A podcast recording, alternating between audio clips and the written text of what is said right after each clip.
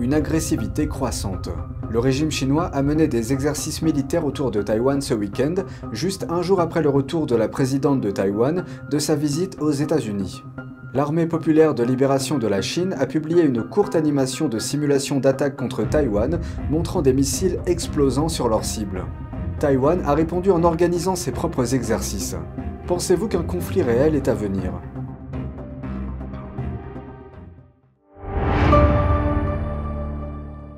Bienvenue dans Regard sur la Chine. Le régime chinois a mené des exercices militaires à balles réelles autour de Taïwan ce week-end, et ce juste un jour après que la présidente de Taïwan est rentrée d'une visite aux États-Unis. Le ministère de la Défense de Taïwan a déclaré que ses militaires avaient repéré des dizaines d'avions chinois et plusieurs navires près de son territoire à la mi-journée, et qu'ils surveillaient tout particulièrement les mouvements des forces de missiles chinoises.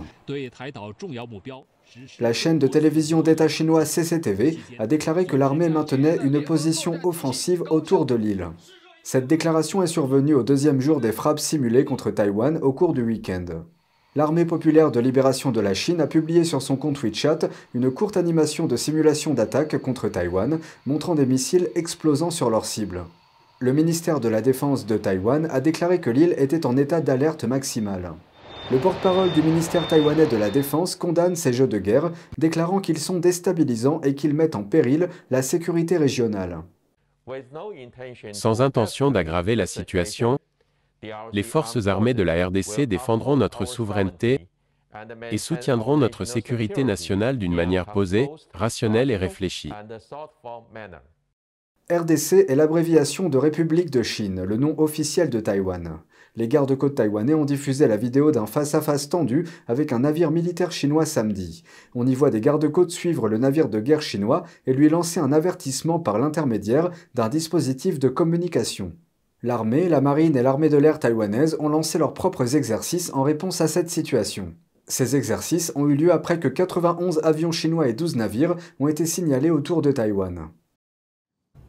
Je tiens à réaffirmer que le peuple taïwanais aime la démocratie, recherche la paix et tient à assumer ses responsabilités au sein de la communauté internationale. Elle a ajouté que malgré la pression, Taïwan reste forte. Nous avons montré à la communauté internationale que face aux pressions et aux menaces, Taïwan sera encore plus uni et ne cédera absolument pas à la répression, ni ne cessera ses échanges avec le monde suite à des entraves. Le régime chinois revendique Taïwan gouverné démocratiquement comme son propre territoire alors qu'il ne l'a jamais gouverné. Un équilibre entre les approches de deux puissances mondiales. C'est la voie que le président français Emmanuel Macron estime que l'Europe devrait adopter en ce qui concerne Taïwan. Il dit que l'Europe ne doit, je cite, s'adapter ni au rythme américain ni à une réaction excessive de la Chine, laissant entendre que l'Europe souhaite tracer sa propre voie. Dans une interview dimanche, Macron a déclaré que la pire des choses serait de penser que les Européens devraient être des suivistes sur le sujet de Taïwan et ce, après sa rencontre avec le chef du régime chinois Xi Jinping. La visite comprenait une rare cérémonie du thé dans le cadre d'un accueil inhabituellement fastueux pour une visite d'État. La semaine dernière, Macron s'est rendu en Chine avec une délégation de 50 entreprises. Parmi les entreprises représentées figuraient Airbus et le producteur d'énergie nucléaire EDF. Elles ont signé des accords au cours de la visite. Macron a également déclaré que l'Europe devrait réduire sa dépendance vis-à-vis -vis du dollar américain. Il a ajouté qu'il y avait un grand risque que l'Europe soit, je cite, prise dans des crises qui ne sont pas les nôtres, l'empêchant de construire son autonomie stratégique. Xi et le Parti communiste chinois soutiennent le concept d'autonomie stratégique de Macron. Les responsables chinois y font souvent référence lors de leurs rencontres avec d'autres responsables européens. Ces propos ont déclenché une vive réaction aux États-Unis ainsi qu'en Europe centrale et orientale. D'autant plus que les États-Unis sont profondément impliqués dans une guerre qui se déroule en Europe, l'invasion de l'Ukraine par la Russie.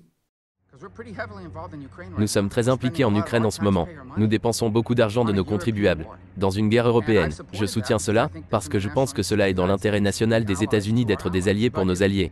Mais si la position de nos alliés, si Macron parle au nom de toute l'Europe et que leur position est maintenant de ne pas prendre parti entre les États-Unis et la Chine sur Taïwan, peut-être que nous ne devrions pas prendre parti non plus. Peut-être devrions-nous dire, en gros, nous allons nous concentrer sur Taïwan et sur la menace que représente la Chine et vous allez vous occuper de l'Ukraine et de l'Europe. Andreas Fulda, professeur associé en sciences sociales à l'université de Nottingham, a écrit que Macron s'était trompé.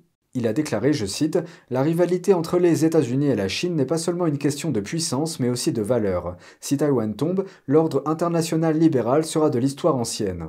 Le régime de Xi est une menace pour la liberté et la démocratie partout dans le monde. Nous devons nous opposer au PCC et défendre notre mode de vie démocratique. Des habitants de Pékin expriment leur soutien au mouvement militaire chinois. Nous devons faire ces exercices militaires c'est bien de battre à mort la présidente de Taïwan, Tsai Ing-wen. Prenons Taïwan par la force militaire. Personnellement, je pense que je participerai à une guerre contre Taïwan, même si je ne transporte que des obus.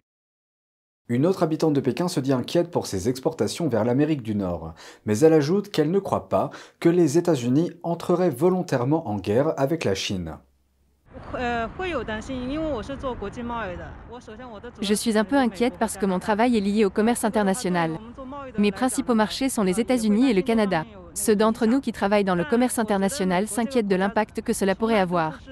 Mais je pense que les États-Unis ont toujours été très rusés. Ils ne se laisseront pas abattre. Je ne pense pas que les États-Unis vont vraiment se battre contre nous. Entre-temps, la vie à Taïwan s'est poursuivie normalement, sans aucun signe de panique ou de perturbation due aux exercices chinois. L'autre côté, la Chine, parle d'unification tout en menaçant d'actions militaires, ce qui me semble tout à fait inutile. Si nous pouvons simplement vivre notre vie actuelle et faire en sorte que Taïwan obtienne un meilleur statut et une meilleure position dans l'espace international, je pense que c'est plus important.